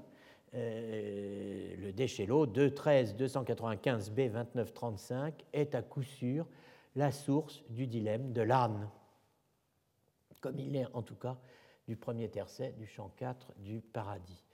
Pour illustrer la thèse de ceux qui, soutenant que l'endroit où nous sommes n'est pas le lieu naturel de la Terre, hein, et que celle-ci demeure immobile, non pas parce qu'elle a atteint, parce qu'elle est placée, sise en son lieu naturel, euh, mais parce qu'elle euh, euh, est soumise à la nécessité qui résulte de son équilibre par indifférence, hein, équilibre par indifférence, hein, on trouve l'exemple zoologiquement neutre, c'est un affamé et un assoiffé.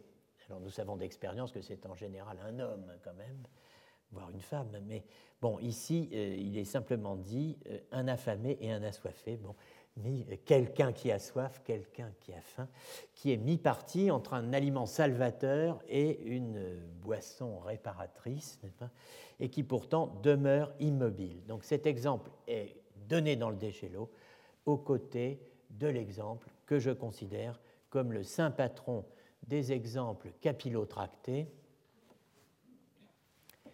à savoir le célèbre cheveu très euh, fortement tendu qui, l'étend partout d'une manière égale, ne se rompra jamais. Il y a ça dans le déchelot, un cheveu qui est euh, tiré à égalité, n'est-ce pas? Très fortement tendu d'une manière égale en tout point, ne peut pas se rompre.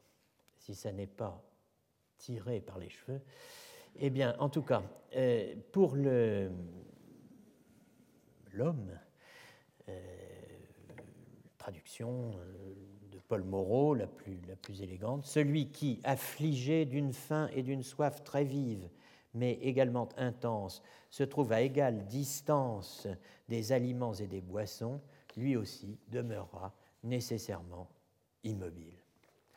Donc, dans, ces deux sources, enfin, à ces deux sources léguées par Schopenhauer, qui sont parfaitement exactes, avant Buridan, bon, ben, manque quand même, rendons euh, à César ce qui est à César, le texte où Buridan pose au nom du chien hein, le problème d'Aristote qui deviendra le problème de Buridan. Et euh, ce, texte, c'est euh, le commentaire du Déchelot, comme on peut s'y attendre.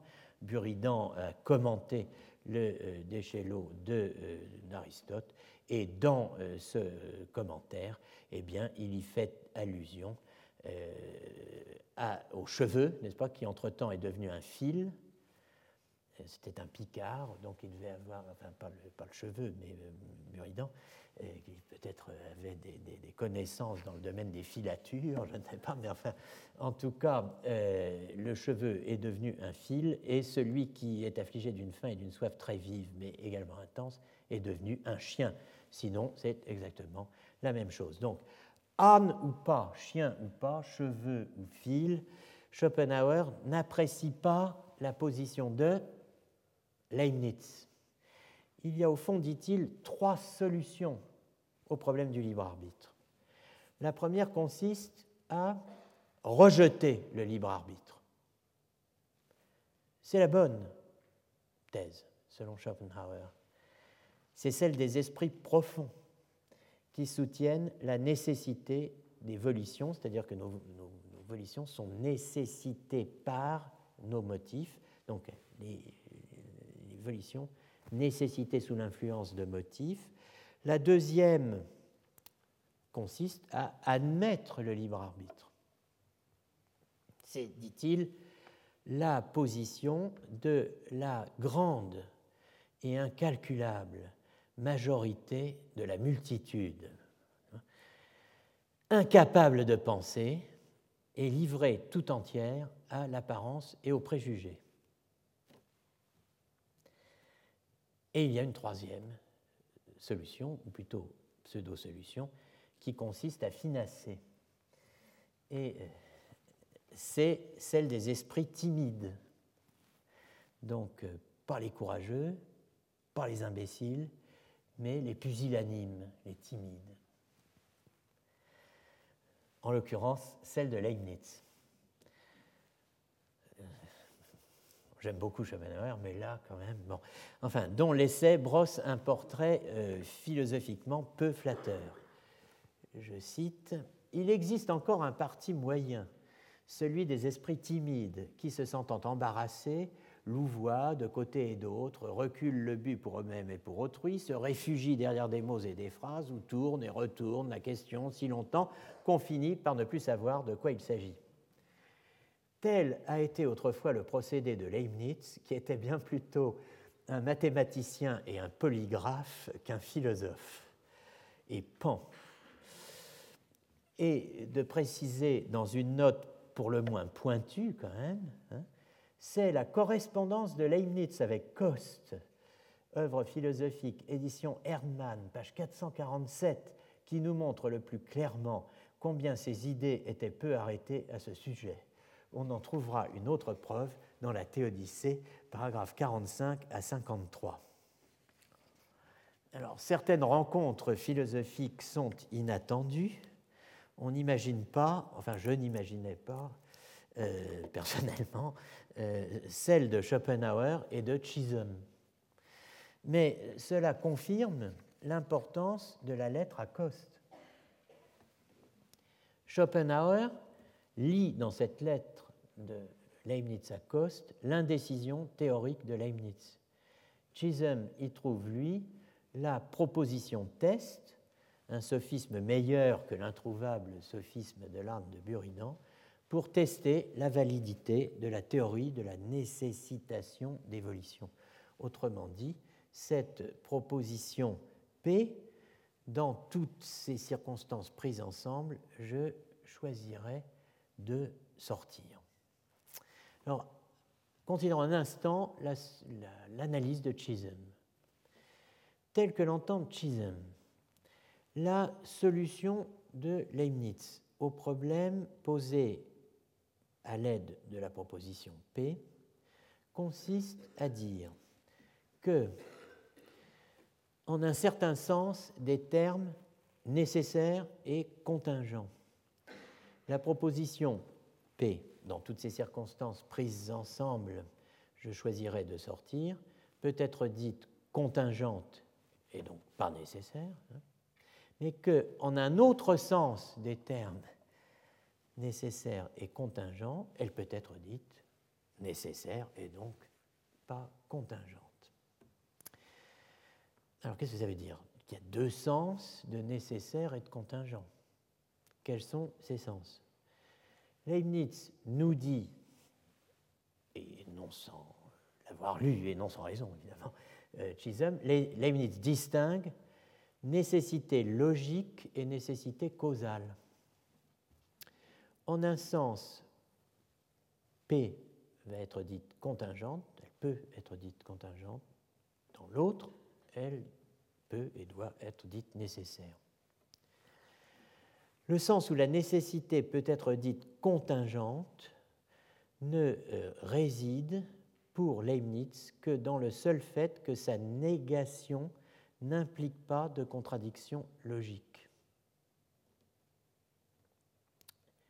Euh, la nécessité, la proposition, excusez-moi, la proposition peut être dite contingente, hein, ne, euh, j'ai fait une erreur dans ma dans mon euh, le sens où la proposition peut être dite contingente ne réside pour Leibniz que dans le seul fait que sa négation n'implique pas de contradiction logique. Le sens où la proposition peut être dite nécessaire consiste dans le fait que, puisque rien n'arrive jamais sans cause ou raison déterminante, ce qu'on a vu, nihil est sine ratione, il n'y a rien qui soit sans raison, eh bien, cette proposition est causalement nécessaire et Chisholm euh, cite donc toutes les fois que dans toutes les circonstances prises ensemble, la balance de la délibération est plus chargée d'un côté que de l'autre, il est certain et infaillible que ce parti l'emportera. Donc euh, le sens où la proposition peut être dite contingente, le sens où elle peut être dite nécessaire. Vous voyez, euh, corriger ce qui est écrit euh, sur l'écran euh, faussement. Donc, nécessité logique, nécessité causale. La proposition P est contingente parce qu'elle est logiquement contingente. Elle est en revanche nécessaire du fait que rien n'arrive sans raison déterminante. Chisholm rejette cette solution. Pourquoi? Solution qui, dans les termes de Schopenhauer, est moyenne, effectivement. ouais, d'un côté, c'est contingent, de l'autre, c'est nécessaire. Il rejette cette solution parce que, selon lui, P, la proposition P, dans les deux cas, peut être considérée comme contingente. Donc ce n'est pas seulement dans un sens logique qu'elle va être dite contingente et pas dans le sens causal. Dans les deux cas, la proposition P peut être dite contingente, au niveau logique comme au niveau causal. Si ce que nous avons dit est vrai, dit Chisholm, la proposition, dans toutes ces circonstances prises ensemble, je choisirais de sortir, peut être contingente aussi bien causalement que logiquement. Il faut donc trouver une justification plus satisfaisante de la théorie de l'inclination non nécessitante que celle qu'en donne Leibniz, son inventeur, et euh, c'est ce que fait Chisholm en proposant sa propre analyse. Incliner signifie apparemment causer. Ne pas nécessiter signifie apparemment ne pas causer. La formule incliner sans nécessité euh, paraît bel et bien contradictoire, puisqu'elle revient à causer sans causer. Cause toujours, n'est-ce pas? Mais bon. Alors, comment échapper à la contradiction? C'est pour résoudre ce problème et argumenter efficacement la thèse de l'inclination non nécessitante hein, que Chisholm prenait l'exemple du fonctionnaire induit en tentation que nous avions évoqué au début de l'année. Vous vous rappelez sans doute que euh, dans la situation dépeinte le 6 janvier, euh, digne, de, je dirais, d'un scandale dans le milieu du football, n'est-ce pas? Pensez à l'affaire olympique de Marseille. Il y a un Marseillais dans la salle et je le fixe du regard. OM Valenciennes de 1993. Eh bien, bon, c'est un scénario tout à fait comparable à celui du fonctionnaire induit en tentation euh, le fonctionnaire de Chisholm, était supposé capable de résister à la tentation de tout faire pour qu'un pot de vin soit versé, c'est-à-dire dissimulé euh, derrière son garage, n'est-ce pas mais était euh, présenté comme incapable de résister à la tentation de ne rien faire qui puisse empêcher ce pot de vin d'être versé. Donc la, la solution de Chisholm consiste à traduire la euh, situation en termes leibniziens. Donc, euh, étant donné les propositions suivantes, X peut résister à la tentation de faire quelque chose pour que A, donc la remise du pot de vin, arrive. Deux, deuxième phrase, X peut résister à la tentation de permettre que A arrive permettre que A arrive. C'est-à-dire résister à la tentation de ne rien faire qui puisse empêcher l'arrivée de A. Donc voilà les deux propositions. Si l'on suppose que, euh, nous dit, euh, si on suppose que X a le désir que A arrive et a ainsi un motif M pour faire que A arrive, on peut, on doit dire que ce motif nécessite X à agir si, en raison de ce motif M, la phrase 1 est fausse. En revanche, le motif M peut être dit incliné si, en raison du dit motif, 2 est fausse. Le motif M sera dit incliné X à agir sans le nécessiter à agir, bref, incliné sans nécessité, si en raison de M, 1 est vérifié, vrai, et 2 falsifié, faux. Voilà la euh, thèse de Chisholm. Alors, quelques remarques sur cette solution. L'expression en raison de m, vous voyez? Si euh, l'on suppose que x a le désir que A arrive et a ainsi un motif m pour faire que A arrive, on peut, on doit dire que ce motif nécessite x à agir si en raison du dit motif 1 est faux. L'expression en raison de m ne me paraît pas très heureuse. Il faut sans doute, il vaudrait mieux dire euh, ceci, le motif m, la part du gain, le désir de faire construire un garage plus grand, enfin que sais-je moi, le motif M sera dit incliné sans nécessité si M ne suffit pas à falsifier 1. C'est-à-dire présenter les choses de la manière quasi opposée à celle que euh, choisit Chisholm. Ça veut dire que le motif n'est pas assez attrayant, n'est pas assez fort pour que, en raison de M, c'est-à-dire du fait de la faiblesse de M, 1 hein, euh, soit faux. Et si M suffit à vérifier 2, c'est qu'il est d'une nature telle ou suffisamment faible ou peu attrayant pour que, en raison de m, c'est-à-dire de la faiblesse de m, 2 soit vrai. Quoi qu'il en soit de ces acrobaties, la thèse n'a d'intérêt que si la proposition 1 vaut pour tous les motifs. C'est-à-dire que x peut résister à la tentation de faire quelque chose pour que A arrive. Autrement dit, euh, si l'homme a toujours le pouvoir de résister à la tentation de faire qu'un événement arrive. Si nous n'avons pas toujours ce pouvoir, alors ce n'est pas la peine de continuer à discuter. Ce pouvoir n'est pas celui de pouvoir agir autrement. Hein. C'est plutôt celui de s'abstenir d'agir. C'est-à-dire celui de ne pas consentir à ce que le désir ou la situation implique. Vous voyez, je n'ai pas toujours la possibilité de faire autre chose, mais j'ai au moins la possibilité de ne pas faire quelque chose, la possibilité de m'abstenir, hein, de résister, c'est ce qu'on appelle résister à la tentation, hein, tout bêtement. Ce pouvoir n'est pas celui de pouvoir agir autrement, c'est plutôt celui de s'abstenir d'agir, ne pas consentir à ce que le désir ou la situation implique. Donc il ne réclame pas que je sois maître de mes désirs, je peux être submergé par mes désirs. Il ne réclame pas euh, que j'ai le choix de mes désirs. Qui a le choix de ses désirs hein?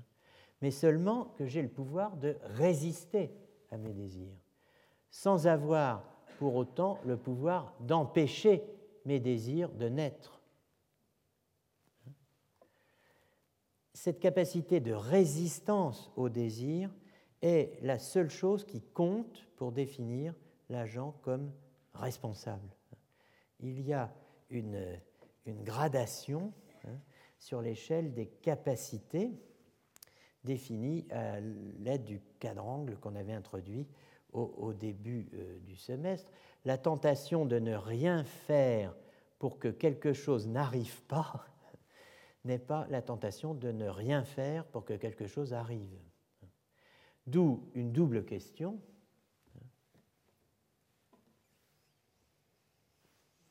D'où une double question. Sommes-nous libres de résister à la tentation? Alors, sommes-nous libres de résister à la tentation? Sommes-nous libres de ne pas vouloir ce que nous voulons au moment où nous le voulons? C'est ça le problème. Et euh, deuxième question qui nous est suggérée par cet ensemble d'analyses, peut-on mettre sur le même plan désir, croyance et volonté? Parce que euh, j'ai fait un usage un peu lâche, flou et laxiste de ces termes, désir, croyance, volonté. Et euh, précisément, cette question, peut-on mettre sur le même plan désir, croyance et volonté, renvoie au problème de la distinction des activités et des fonctions psychiques euh, abordées dans le séminaire. Donc, je, reviendrai par la suite, évidemment, euh, à, cette seconde question, désir, croyance, volonté, mais pour l'instant, euh, je vais me concentrer sur la, première question, hein, et donc je vais parler dans quelques minutes qui restent. Sommes-nous libres de résister à la tentation? Cette question s'entend de deux façons, au moins.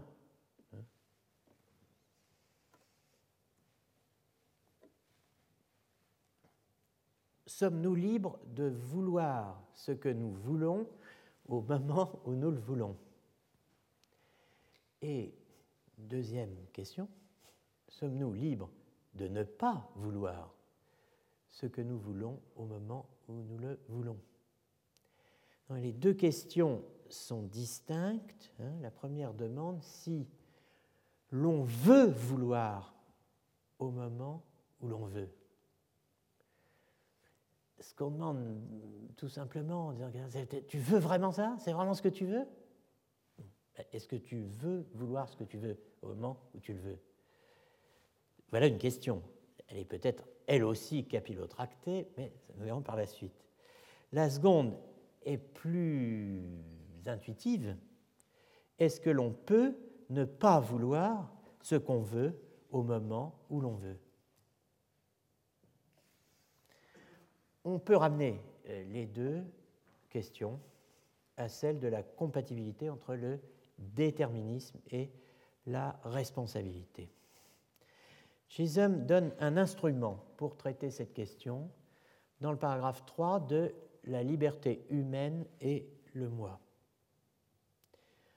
En reprenant, dit-il, une stratégie visant à montrer que le déterminisme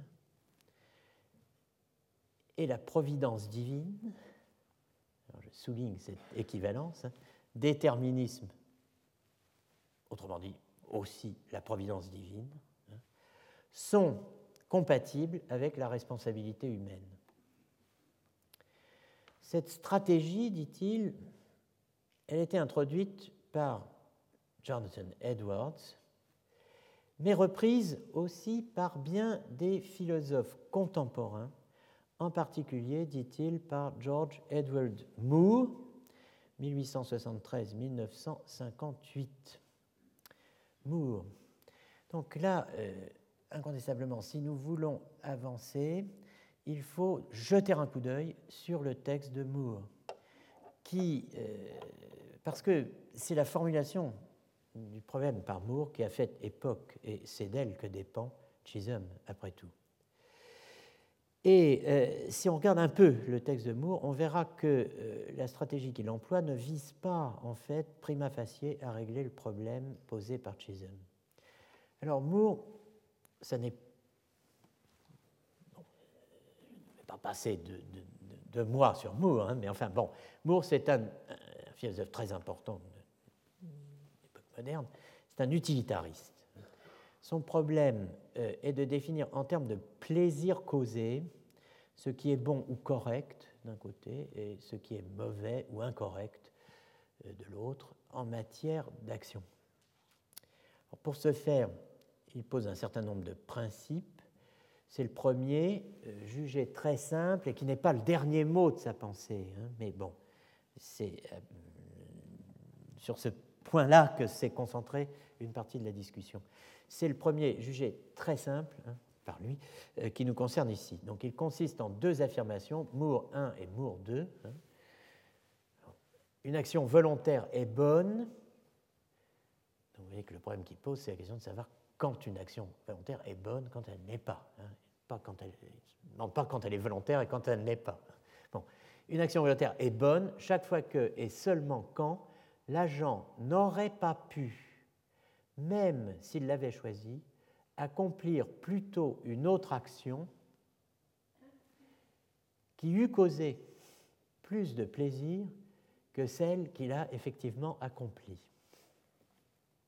Et deuxième principe, une action volontaire est mauvaise, incorrecte, inadaptée, inappropriée, chaque fois que et seulement quand l'agent aurait pu, s'il l'avait choisi, accomplir plutôt une autre action qui eût causé plus de plaisir que celle qu'il a effectivement accomplie.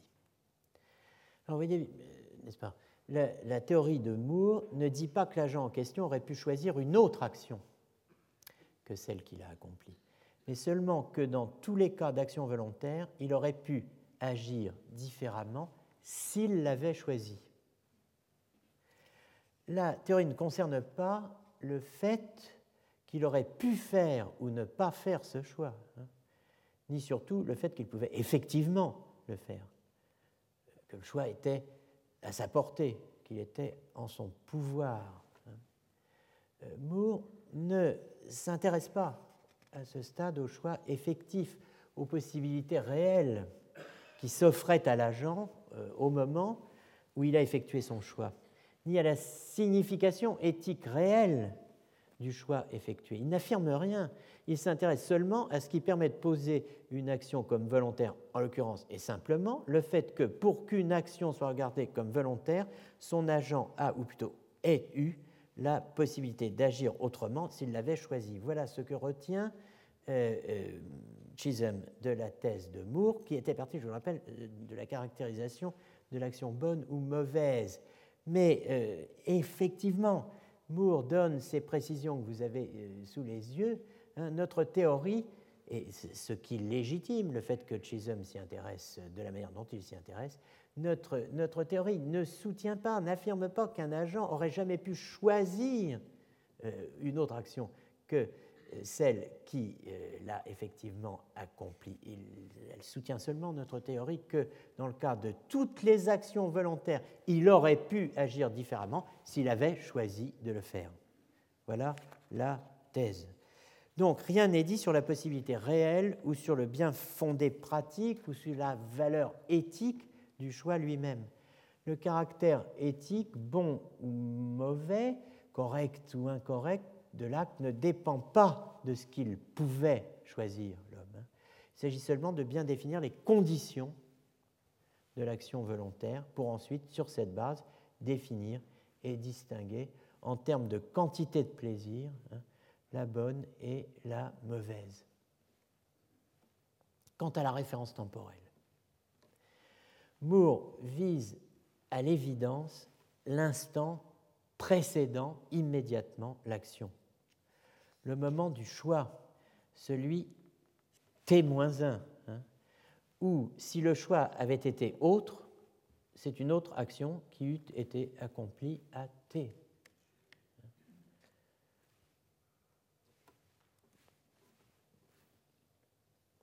Bref, la stratégie de Moore consiste à formuler les conditions de l'action volontaire pour justifier M1 et M2 les conditions de l'action volontaire, bonne ou mauvaise.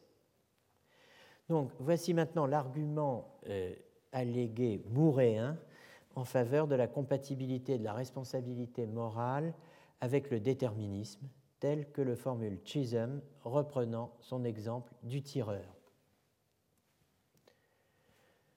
Supposons que le meurtrier ait été causé à tirer par ce qu'il a perçu concurremment avec ses croyances et désirs.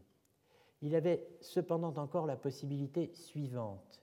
Si exactement à ce moment il avait choisi ou décidé de ne pas tirer, alors il n'aurait pas tiré.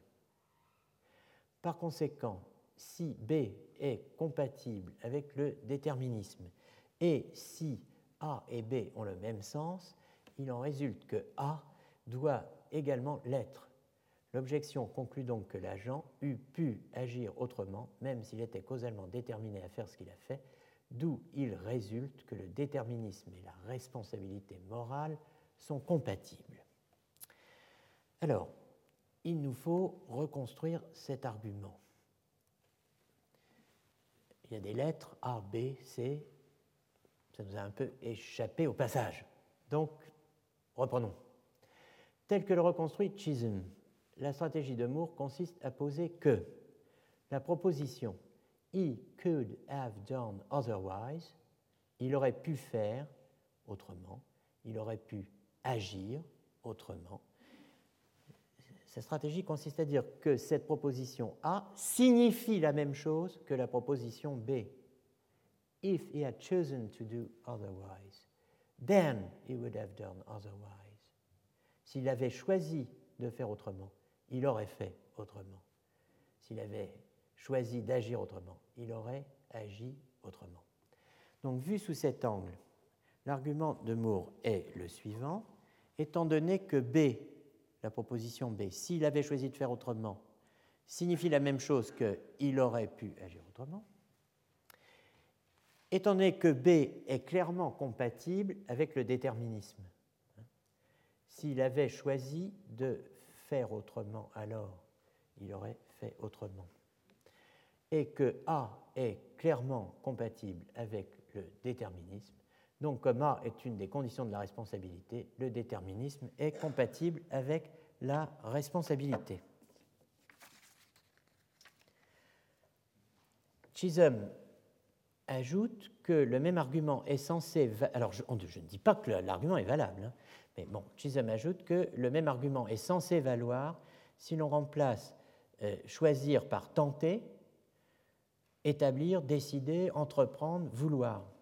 Ce qui se connecte à notre deuxième question générale, la mise sur le même plan des désirs, des croyances et des volontés.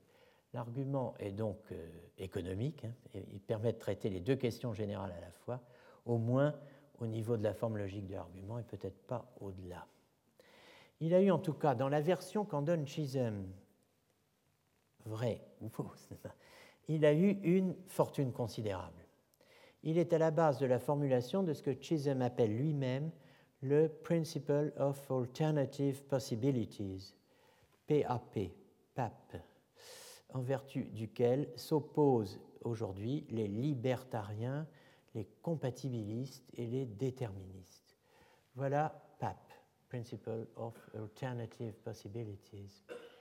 Une personne est moralement responsable de ce qu'elle ou il a fait si et seulement si il aurait, elle aurait pu faire autrement.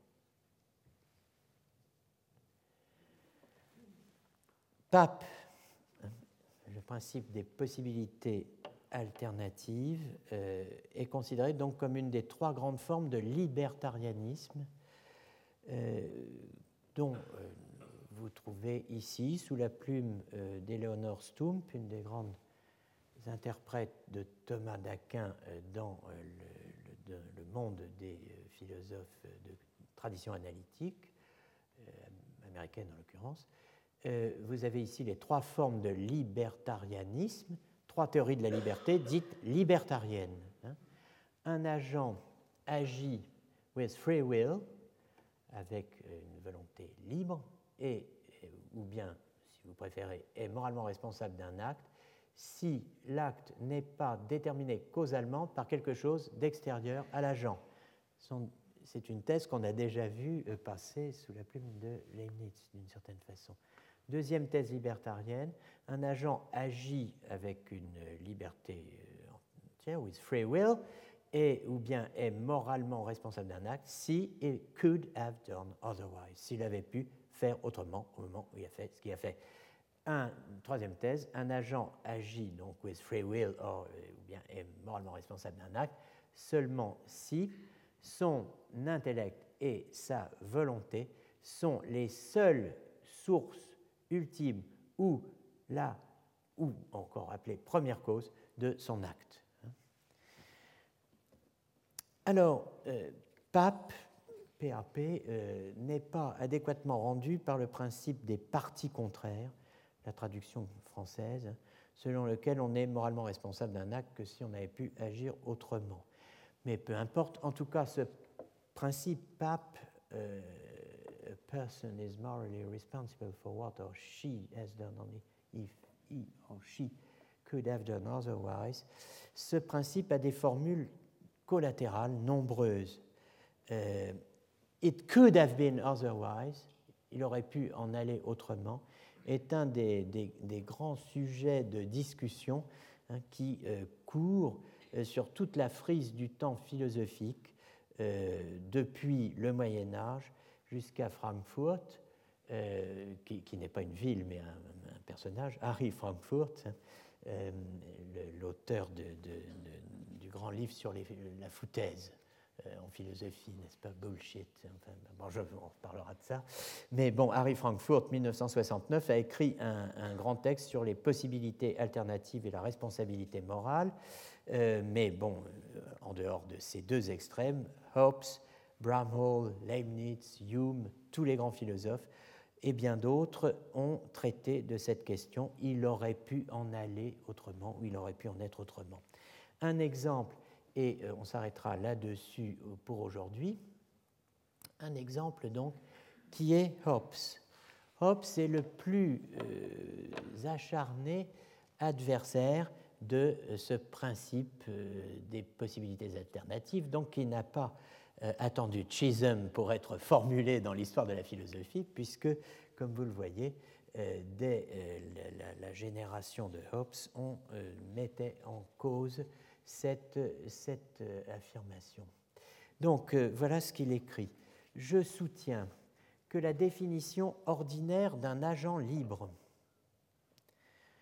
à savoir qu'un agent libre est celui qui, quand toutes les choses sont présentes, qui sont requises pour produire l'effet, peut néanmoins ne pas le produire. Donc, euh, voyez, Hobbes écrit avant Leibniz, hein, implique une contradiction et une absurdité. Car autant dire que la cause peut être suffisante, c'est-à-dire nécessaire, et que pourtant les faits ne s'en suivent pas. Alors, euh, je vais terminer là-dessus, mais euh, il faut que vous reteniez euh, ce qui est évidemment en cause. Euh, pourquoi Hobbes dit ce qu'il dit? Eh bien, parce qu'il s'appuie sur un principe philosophique qui peut vous paraître tout à fait discutable, à savoir que toute cause suffisante produit nécessairement son effet. Donc c'est ça qui est profondément en cause, si j'ose dire, dans euh, cette discussion.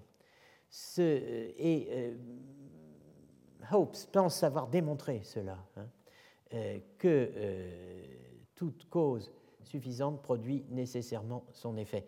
Il, identifie du coup cause suffisante et cause nécessaire, pour la raison que si une cause suffisante ne produit pas son effet,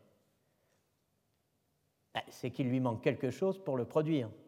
Et s'il lui manque quelque chose pour le produire, c'est qu'elle n'est pas suffisante. De quoi il infère que les actions volontaires sont nécessitées, faute de quoi elles ne seraient jamais produites. La même condition s'appliquant au suffisant et au nécessaire, hein, ne manquer de rien de ce que requiert la production de l'effet. Je soutiens qu'une cause suffisante est une cause où rien ne manque de ce qui est requis pour produire l'effet. C'est la même chose pour une cause nécessaire, car s'il est possible qu'une cause suffisante ne produise pas l'effet, alors il manquait quelque chose qui était requis pour le produire, et la cause, ainsi, n'était pas suffisante. Mais s'il est impossible qu'une cause suffisante ne produise pas l'effet, une cause suffisante est alors une cause nécessaire, car ce qui est dit produire un effet nécessairement ne peut que le produire. Il est donc manifeste que tout ce qui est produit est produit nécessairement, car tout ce qui est produit avait une cause suffisante pour le produire, ou sinon n'aurait pas été. Donc, les actions volontaires sont aussi nécessitées. Voilà euh, le problème sur lequel euh, vous allez euh, pouvoir réfléchir pendant ce long interrègne qui nous sépare de la rentrée, puisque je crois que le prochain cours est dans trois semaines ou quelque chose comme ça. Il y a des vacances entre-temps, donc vacances de pouvoir, vacances de vouloir, euh, vacances de la vacance. Bonnes vacances et euh, à euh, donc dans trois semaines ou, quelque chose d'approchant. Retrouvez tous les enseignements du Collège de France sur www.collège-2-france.fr.